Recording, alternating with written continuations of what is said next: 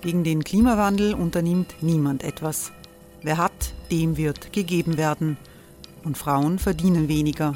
War ja immer schon so. Man ärgert sich und macht weiter. Was aber, wenn nicht? Wir haben eine Idee. Die Falter Arena macht die Bühne frei für Menschen und Projekte, die das Land verändern. Mein Name ist Eva Konzett. Ich leite das Politikressort im Falter. Und am Sonntag, den 26. Mai, veranstalten wir im Wiener Stadtsaal die nächste Falter Arena. Mit dabei unter anderem der ehemalige Politiker und Neosänger Matthias Strolz, Theresa Imre von Markter, Sonja Jöchtel von Love Politics oder Kari Ochsner von Ochsner Wärmepumpen. Machen statt jammern. Wir schauen uns an, wie das funktionieren kann. Kommen auch Sie vorbei. Alle Informationen und Tickets finden Sie unter falter.at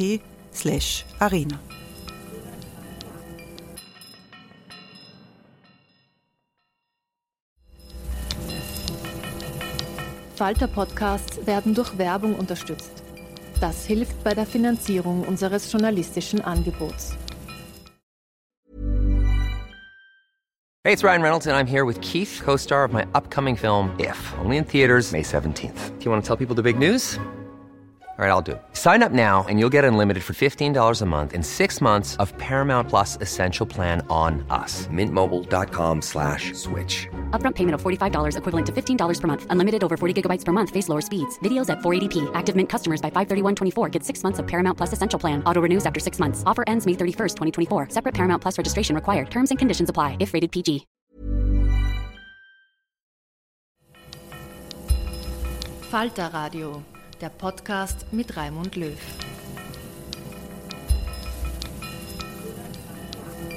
Sehr herzlich willkommen im Falter Radio.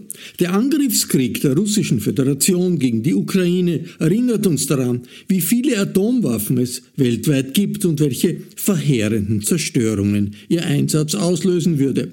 Der russische Präsident Wladimir Putin hat gleich zu Beginn des Krieges bekannt gegeben, dass die russischen Nuklearwaffen in erhöhte Alarmbereitschaft versetzt wurden, wobei nicht klar ist, was das genau bedeutet.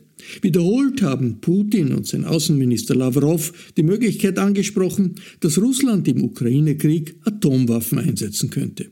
Im russischen Staatsfernsehen fantasieren die Propagandisten des Kreml davon, dass Nuklearraketen aus der Enklave Kaliningrad einmal in Sekundenschnelle Berlin, Paris oder London erreichen könnten. Eine Unterwasserbombe vor der britischen Küste könnte einen Tsunami auslösen, der die britische Insel und Irland hinwegspülen würde, erfahren die russischen Bürger im Fernsehen.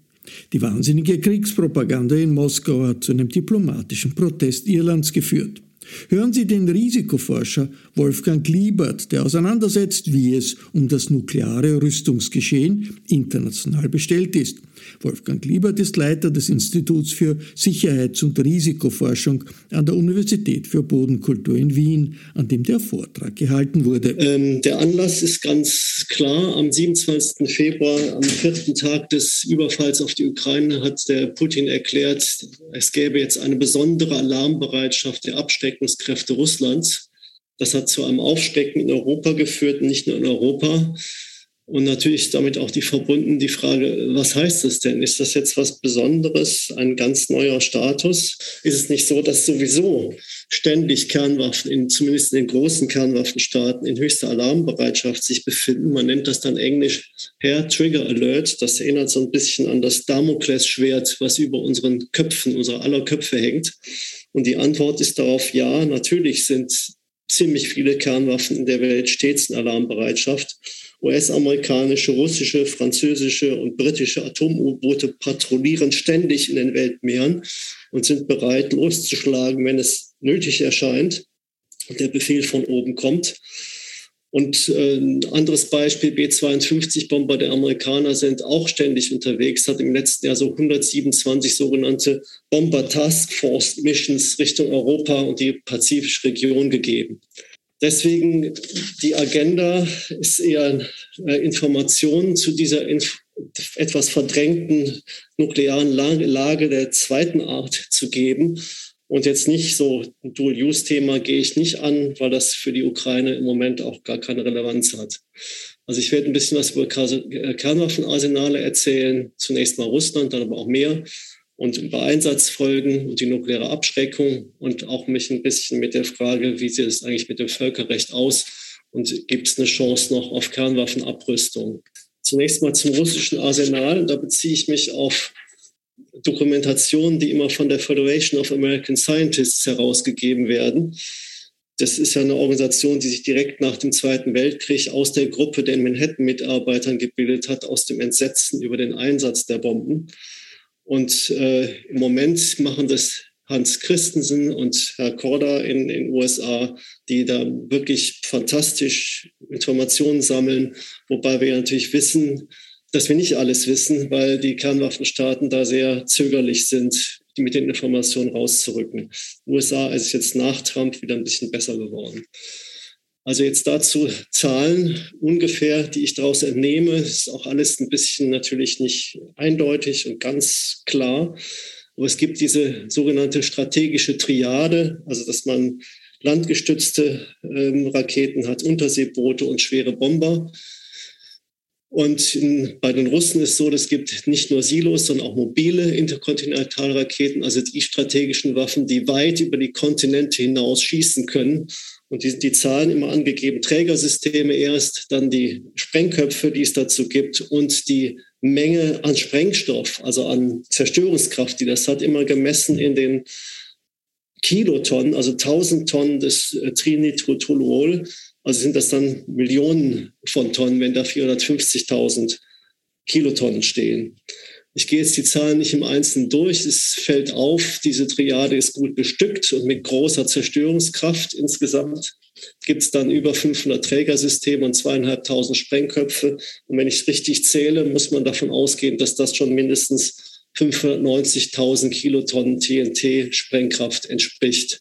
Aber in Russland gibt es besonders viel auch im Bereich des nicht strategischen Arsenals, die also nicht so weit schießen können.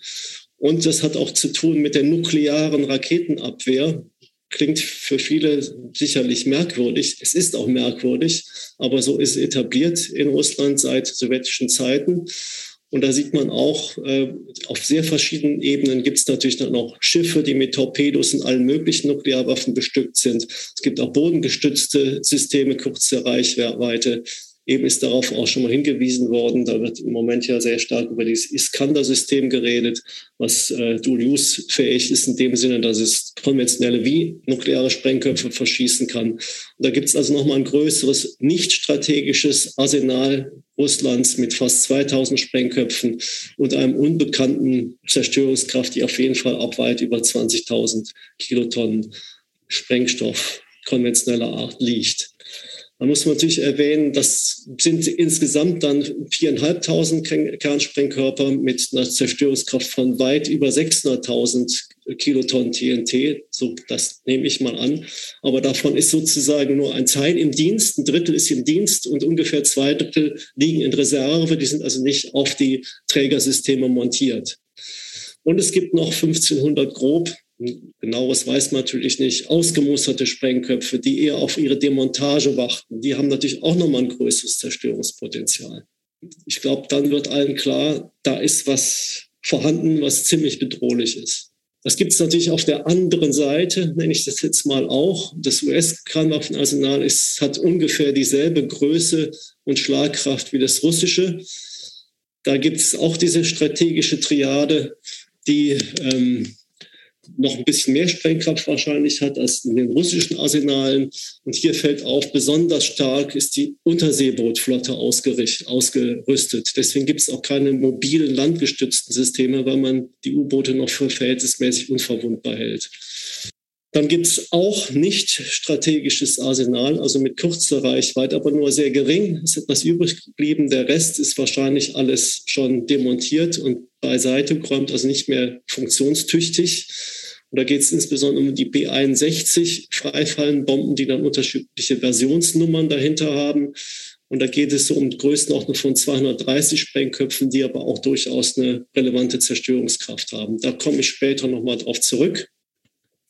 Und insgesamt ist er mit so in der Nähe von 4000 Kernsprengkörpern, die aber mindestens zur Größenordnung 800.000 Kilotonnen Sprengkraft haben, äh, vorhanden. Davon knapp die Hälfte im Dienst und etwas mehr als die Hälfte in Reserve und zusätzlich auch eine größere Anzahl ausgemusterter Sprengköpfe, die auf die Montage warten, die auch, weil es die älteren Systeme sind, meistens noch eine höhere Sprengkraft haben, auch nochmal gewaltig in die Sprengkraft mit einzubeziehen ist. Was bedeutet das weltweit? Auch jetzt ein Bild von der Federation of American Scientists. Ganz links oben sind auch nur die Namen Christensen und Corda genannt. Wir haben inzwischen neun Kernwaffenstaaten, die beiden dicksten, Russland, USA, mit den 5.500 bis 6.000 äh, Kernsprengkörpern, die noch existieren. Und dann die kleineren, aber durchaus starken Kernwaffenstaaten als Kranz da unten mit benannt. Und was bedeutet das für das, äh, für das Arsenal, was da vorhanden ist? 12.500, 12.700 äh, Kernsprengköpfe gibt es noch in der Welt. Davon sind 9.500 grob in den Arsenalen. 3.730, wenn die Leute richtig zählen, sind im Dienst. Und davon sind 2.000 jederzeit einsetzbar, insbesondere in den USA, in Russland, in äh, Großbritannien und Frankreich. Wenn man deren Sprengkraft zusammenzählt, kommt man auf 1,6 Millionen Kilotonnen TNT, also 1,6 Milliarden Kilogramm TNT-Äquivalent. Und das entspricht der Sprengkraft von mehr als 120.000 Hiroshima-Bomben. In Summe wird es natürlich noch ein bisschen mehr, das, da gehe ich mal jetzt nicht drauf ein. Das muss man noch erwähnen, neben diesen Kernwaffenstaaten gibt es auch noch fünf NATO-Staaten, nämlich Belgien, Deutschland, Italien, Niederlande und Türkei, in denen US-Kernwaffen lagern die Zahlen schwanken, mal werden 100 genannt, mal 150. Auch die Orte sind hier angegeben auf der Folie. Und da geht es um diese schon eben erwähnten B-61-3 und 4 freifallende Bomben für Flugzeuge. Es gibt eine Einsatzplanung mit Trägersystemen aus den Mitgliedsländern der NATO, also Kampfflugzeuge, die da zur Verfügung stehen, auch die entsprechenden Mannschaften. Es gibt eine Modernisierungsaktion für diese Atombomben, die schon ein bisschen älter sind, die aber auch schon mal modernisiert worden sind, zu lenkbaren B6112-Systemen. Und auch die Kampfflugzeuge werden modernisiert. Und die Produktion für diese Bomben läuft schon und die Stationierung ist ab diesem Jahr, in den nächsten Jahren vorgesehen in Europa an diesen Orten. Und es gibt natürlich seit Jahrzehnten eine Debatte über die Sinnhaftigkeit dieser nuklearen Teilhabe.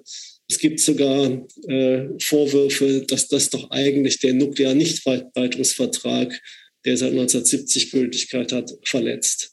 Jetzt gibt es noch eine aktuelle Entwicklung. Am 14. März hat die deutsche Bundesregierung bekannt gegeben, amerikanische F-35-Kampfbomber sollen jetzt ganz rasch gekauft werden, um die nukleare Teilhabe Deutschlands nach Ausmusterung der Tornado-Kampfflugzeuge 2025 fortsetzen zu können. Und jetzt ist es vielleicht an der Zeit, nochmal dran zu nennen, was bedeutet das, wenn also eine Bombe eingesetzt wird. Und hier geht es jetzt um Hiroshima. Das war eine vergleichsweise kleine Bombe. Und Sie sehen hier Ground Zero auf der linken Seite, 90 Prozent aller Gebäude im Umkreis von 13 Quadratkilometern wurden zerstört. Es gab 14, 100, ungefähr 140.000 Tote bis Ende des Jahres 45 und noch weitere zigtausende durch sogenannte Spätfolgen. Die Sprengkraft entsprach 13 Kilotonnen TNT, also 13 Tonnen Äquivalent des, des gewöhnlichen Sprengstoffs Trinitolol und so es dann da unten in Hiroshima aus. Vielleicht noch ganz kurz, um so ein Gefühl dafür zu kriegen. Schrecklich ist natürlich, was bedeutet das? Im Moment kann man davon ausgehen, dass die Sprengkraft von äh, Kernwaffen, die in Arsenalen sind, so zwischen 10 Kilotonnen, vielleicht auch schon mal noch ein bisschen kleiner, einige wenige, bis zu 1000 Kilotonnen oder viele hundert Kilotonnen liegen. Also was bedeutet das? Druckwelle zerstört Häuser im Umkreis von diesen Kilometerradien, die hier angegeben sind, große Mengen. Druckwelle äh, tötet natürlich auch Menschen darüber hinaus. Verbrennung dritten Grades auch in einem sehr großen Umfang. Auch die Strahlung spielt natürlich direkt vor Ort eine große Rolle. Da gibt es auch eine vergleichsweise hohe Todesrate in Kilometerradien um den Einsatzort. Zusätzlich gibt es natürlich noch mehr. Feuerstürme können erzeugt werden, die Infrastruktur wird funktionstüchtig etc., sodass auch die medizinische Hilfe für Verletzte nahezu aussichtslos erscheint. Es gibt radioaktiven Fallout und dann auch möglicherweise längerfristig die Probleme über die Nahrungskette. Aber die radiologischen Folgen von Kernkraftwerks, großen Unfällen sind natürlich deutlich höher. Und es gibt große Unterschiede, je nachdem, wie man, wo diese Bomben gezündet werden. In Bodennähe wird natürlich viel mehr Material aktiviert, was dann auch eine gefährliche Folgewirkung hat. Das Ganze heißt enormes Leid für die Menschen und auch für nichtmenschliches Leben. Es gibt aber nicht nur diese direkten Wirkungen, sondern auch die indirekten Wirkungen. Das ist zum Stichwort nukleare Winter benannt worden. Da hat sich Herr Krutzen besonders hervorgetan, der später Nobelpreis für seine Ozonforschungsaufklärung äh, äh, gegeben hat, Ozonloch. Das kennen wir alle vielleicht noch.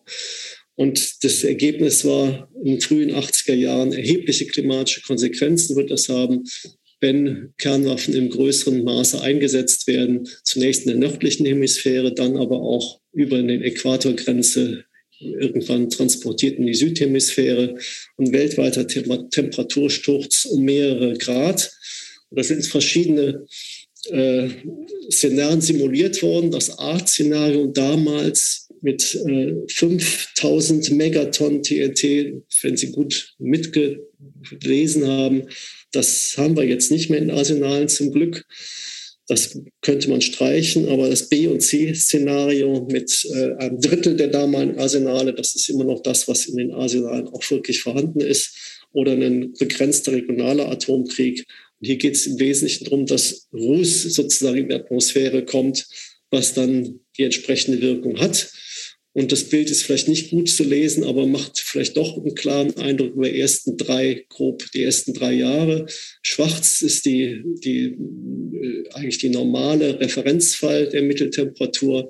Und dann das violette Szenario für diesen Fall B, der noch relevant ist. Und Szenario A ist dramatisch, das können wir im Moment vergessen. Ähm, und die Temperatursturz geht wirklich über viele Jahre und das hat eine Bedeutung. Hier sind die Kornkammern links Ukraine und rechts Iowa in den USA besonders hervorgehoben als Beispielfälle.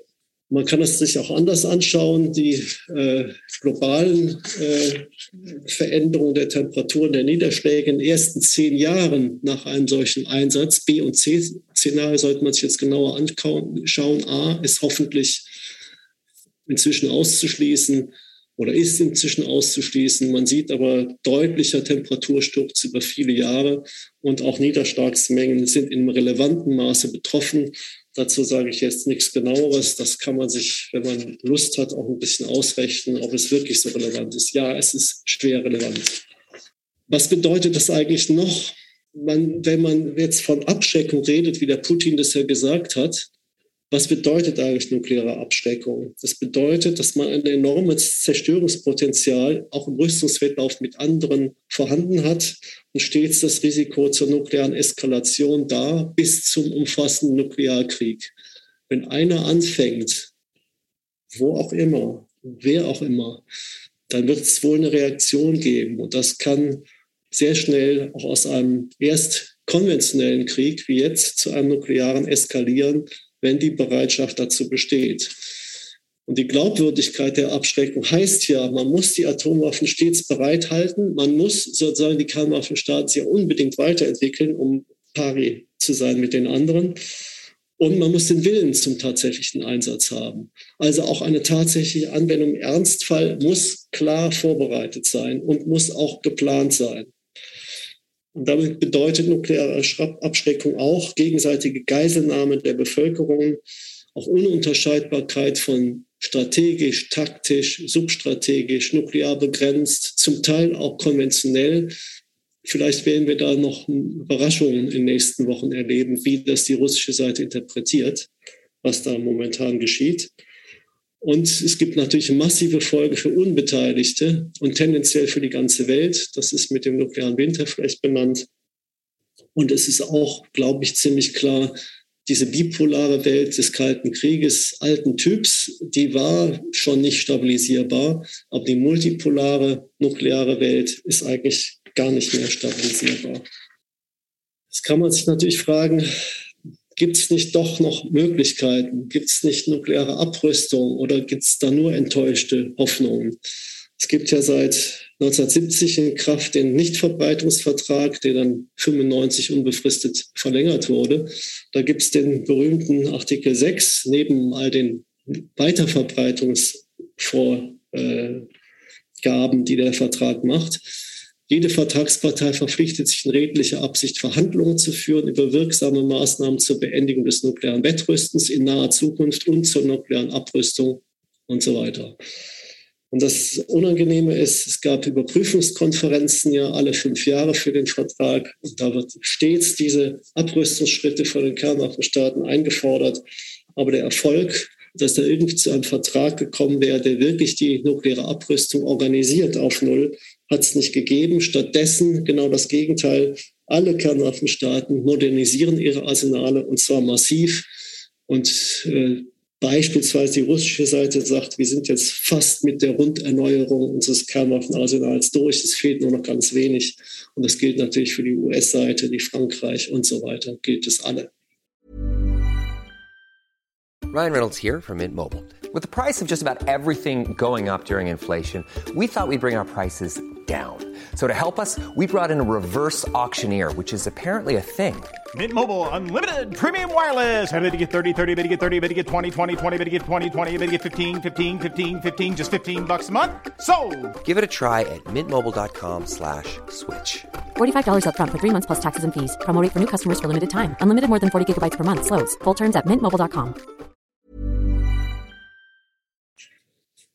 Jetzt gibt es einen zweiten Punkt, den man erwähnen muss. Es gab ja oder gibt noch diese Mittelstreckensysteme nuklear in Europa. Also die nukleare Teilhabe der NATO ist da benannt, aber auch Systeme auf der russischen Seite. Das war aber mal erschreckend viel mehr. Es gab 7000 Grobkernsprengköpfe in Westeuropa und vermutlich so etwa 4000 in Osteuropa. Und das hat damals getriggert, diese starke Friedensbewegung Anfang der 80er Jahre. Und zum Glück hat es dann einen starken Schritt gegeben, 1987, der Vertrag, der diese Mittelstrecken Nuklearwaffen völlig abschafft, in Verabredung zwischen Sowjetunion und damals und USA. Und das hat eine ganze Klasse von äh, Atomwaffensystemen beseitigt. Und damit ist das nukleare Pulverfass Europa zunächst mal massiv entschärft worden. Aber es gab spätestens seit 2018, eigentlich auch schon früher, massiven Streit über die Vertragserfüllung. Da geht es dann auch um diese Iskander-Systeme auf der russischen Seite, die äh, dual-use-fähig nuklear wie auch konventionell sind, mit einer großen Reichweite, 500 Kilometer, die in diesen Bereich des, des Vertrages passt. Und ähm, jetzt gibt es die Tendenz, die auch wirklich auch ein bisschen ausgelöst durch die Art, wie auf den Westen die NATO reagiert wird, auch mehr, mehr und mehr zu stationieren. Das wird auch von Putin jetzt immer mehr angekündigt und von seinen Leuten. Und der Vertrag ist ausgelaufen. Man hat den gekündigt und dann ausgelaufen. Der gibt es nicht mehr. Und jetzt ist natürlich die große Befürchtung, dass es eine Neustationierung von landgestützten Mittelstreckensystemen in Europa gibt. Und das eine ist ja, dass diese äh, Teilhabe mit den Flugzeugen weitergeht und Reaktion dann wieder auf die russischen Seiten. Was wird da an einer neuen Eskalation in diesem Wettlauf passieren? Das wissen wir nicht, aber es ist zu befürchten. Es gibt natürlich strategische Abrüstung in dem Bereich seit 1990 zwischen USA und Russland, auch in der Zeit davor. Aber hier ist nur die Zeit für ab 1990 angegeben. Immer wieder Verträge, immer wieder Probleme, die sind fast am Ende ihrer Laufzeit. Schaffen wir noch einen neuen Vertrag zu machen? Können wir noch ein bisschen weiter runtergehen? und so weiter. Und gleichzeitig enorme Modernisierung, dass man auch diese große Anzahl gar nicht mehr brauchte, weil die Treffgenauigkeit beispielsweise sich dramatisch erhöht hat.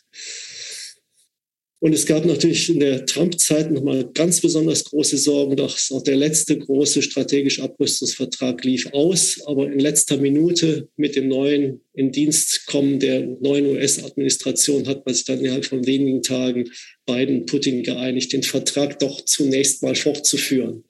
Aber die entscheidende Frage ist, wie wird es weitergehen? Kann es überhaupt weitergehen? Es gab ja schon die Obama-Rede in Prag, dass er sagte, eigentlich klar, wir haben das Ziel, auf Null zu kommen. Das muss sein. Und dann der Hinweis von ihm, but not in my lifetime. Aber die Ankündigung war wenigstens schon mal da. Und aus Frust sozusagen über diese ganze Entwicklung, der Frust ist schon ganz lang. Hier ist ein Bild, das ist auch jetzt schon wie viele Jahre alt? 27 Jahre alt. Äh, bei der Verlängerungskonferenz und Überprüfungskonferenz des Nichtverbreitungsvertrages haben wir von NGO-Seite und von Janus-Seite, es wurde ja mal eben erwähnt, dass ich dann der TU Darmstadt war, einen Vorschlag gemacht. Wir müssen aus dem Nichtverbreitungsregime raus zu einem wirklichen Nichtverbreitungsregime. Also auch die Weiterverbreitungsproblematik kann nur gelöst werden, wenn alle Kernwaffenstaaten auch vollständig abrüsten. Da geht es natürlich nicht nur um einen Vertrag, sondern darum gibt es noch mehrere Verträge. Staat ist mal erwähnt worden, aber es gibt auch die C&B-Waffenkonvention. Das wäre das Vorbild für so eine Nuklearwaffenkonvention. Das ist auch zum UN-Dokument geworden und kursierte und wurde diskutiert, aber dann vererbte die Debatte wieder, weil die Interessen der Kernwaffenstaaten und denke ich mal auch der Verbündeten der Kernwaffenstaaten in eine Richtung gingen. Und das ist eigentlich erstmal nichts passiert. Aber viel Debatten, viel Engagement von NGOs, dann auch viel Engagement von interessierten Ländern. Und jetzt muss man doch sagen, es gab dann einen neuen Prozess, der so vor ein bisschen mehr als zehn Jahren angefangen hat. Und zwar mit dem, mit dem sozusagen Impuls gegenüber die humanitären Konsequenzen eines Kernwaffeneinsatzes. Da gab es einen internationalen Prozess von drei großen internationalen Konferenzen, die in Norwegen, in Mexiko und Österreich stattgefunden haben. Und Österreich war da auch ganz stark engagiert, also bis heute zu. Und ähm, man hat wirklich Tränen in den Augen der Diplomaten gesehen, als sie sahen, was das bedeutet eigentlich, wenn Kernwaffen eingesetzt werden. Und es hat doch eine ganz erstaunliche Dynamik ausgelöst. Und dann gab es natürlich auch mal Vorkonferenzen der zivilgesellschaftlichen Akteure. Insbesondere hervorgetan hat sich die International Campaign to Abolish Nuclear Weapons, ICANN, die inzwischen auch den Friedensnobelpreis bekommen haben für ihre Arbeit. Und im Dezember 14 wurde dann der Austrian Pledge verabschiedet. Da versprechen die unterzeichnenden Staaten, dass sie für ein umfassendes Verbot von Kernwaffen einsetzen wollen, unabhängig davon, ob jetzt die Kernwaffenstaaten Lust haben, dabei zu sein oder nicht. Und dem schließen sich immer, immer, immer mehr Staaten an. Und die Kernwaffenstaaten, die NATO-Staaten sind stets abseits geblieben. Dann gab es in der Folgezeit mehrwöchige Diskussionen in Arbeitsgruppen der UN, insbesondere auch am Sitz der äh, Abrüstungskonferenz in Genf. Und oh Wunder, im Dezember 2006 gab es einen Mehrheitsbeschluss der Mitgliedstaaten der UN, also eine deutliche Mehrheit, gesagt, wir wollen jetzt konkrete Verhandlungen führen im Jahr 2017, die zum vollständigen Verbotsvertrag für Atomwaffen führen. Und tatsächlich innerhalb von knapp einem halben Jahr ist es gelungen. Es gibt jetzt ein Treaty on the Prohibition of Nuclear Weapons. Zu Deutsch könnte man es vielleicht nennen, Atomwaffenverbotsvertrag. Der ist äh, mit zwei Dritteln der UN-Mitglieder beschlossen worden. Und da steht, die wichtigsten Dinge stehen da drin. Das ist nur wenige Seiten stark, dieser Vertrag. Also alles, was von Bedeutung ist für Kernwaffen, entwickeln, Test, Produktion, Herstellung, in Besitz bringen, besitzen, den Transfer zu anderen, die Drohung mit Kernwaffen, ist alles unter Verbot. Und das ähm, soll auch so sein, dass wenn ein Kernwaffenstaat beitreten will, muss es dann eine Verhandlung geben, einen Vertrag geben, der genau das regelt, wie dann der irreversible Abbau der Infrastruktur und so weiter stattfindet. Und der Vertrag tritt in Kraft, wenn 50 Staaten Mitglieder sind, also ratifiziert haben. Und der aktuelle Stand jetzt vom Ende März. Es gibt 86 Unterschriften unter dem Vertrag, 60 Ratifizierungen, also 60 Mitgliedstaaten. Und der Vertrag ist in Kraft. Österreich war an vorderster Front dabei. Und dieser Vertrag ist über ein Jahr in Kraft. Und es gibt eine erste Vertragsstaatenkonferenz im Juni hier in Wien. Und der Botschafter Alexander Gment, der da auch sehr aktiv war, ist sogar der Leiter der Konferenz. Und ich hoffe, damit es geschafft haben, nach diesen schrecklichen ersten Informationen äh, auch deutlich zu machen, vielleicht gibt es doch noch einen Hoffnungsschimmer. Sie hörten Universitätsprofessor Wolfgang Liebert, den Leiter des Instituts für Sicherheits- und Risikowissenschaften an der Universität für Bodenkultur in Wien. Die Veranstaltung zur Sicherheit von Kernkraftwerken in Kriegsgebieten fand am 20. April 2022 statt. Wir bedanken uns sehr herzlich für das Okay zu dieser Übertragung. Die Tagung in ihrer Gesamtheit inklusive der Folien und verschiedener Diskussionsbeiträge können Sie auf der Internetseite des Instituts einsehen. Ich verabschiede mich von allen, die uns auf UKW hören, im Freirad Tirol und auf Radio Agora in Kärnten. Hintergrundinformationen über aktuelle Fragen der Weltpolitik lesen Sie regelmäßig im Falter. Ein Abonnement des Falter ist eine gute Idee. Das Abo bestellen Sie am besten im Internet unter der Adresse abo.falter.at. Ursula Winterauer hat die Signation gestaltet, Philipp Dietrich betreut die Audiotechnik im Falter. Ich verabschiede mich bis zur nächsten Folge.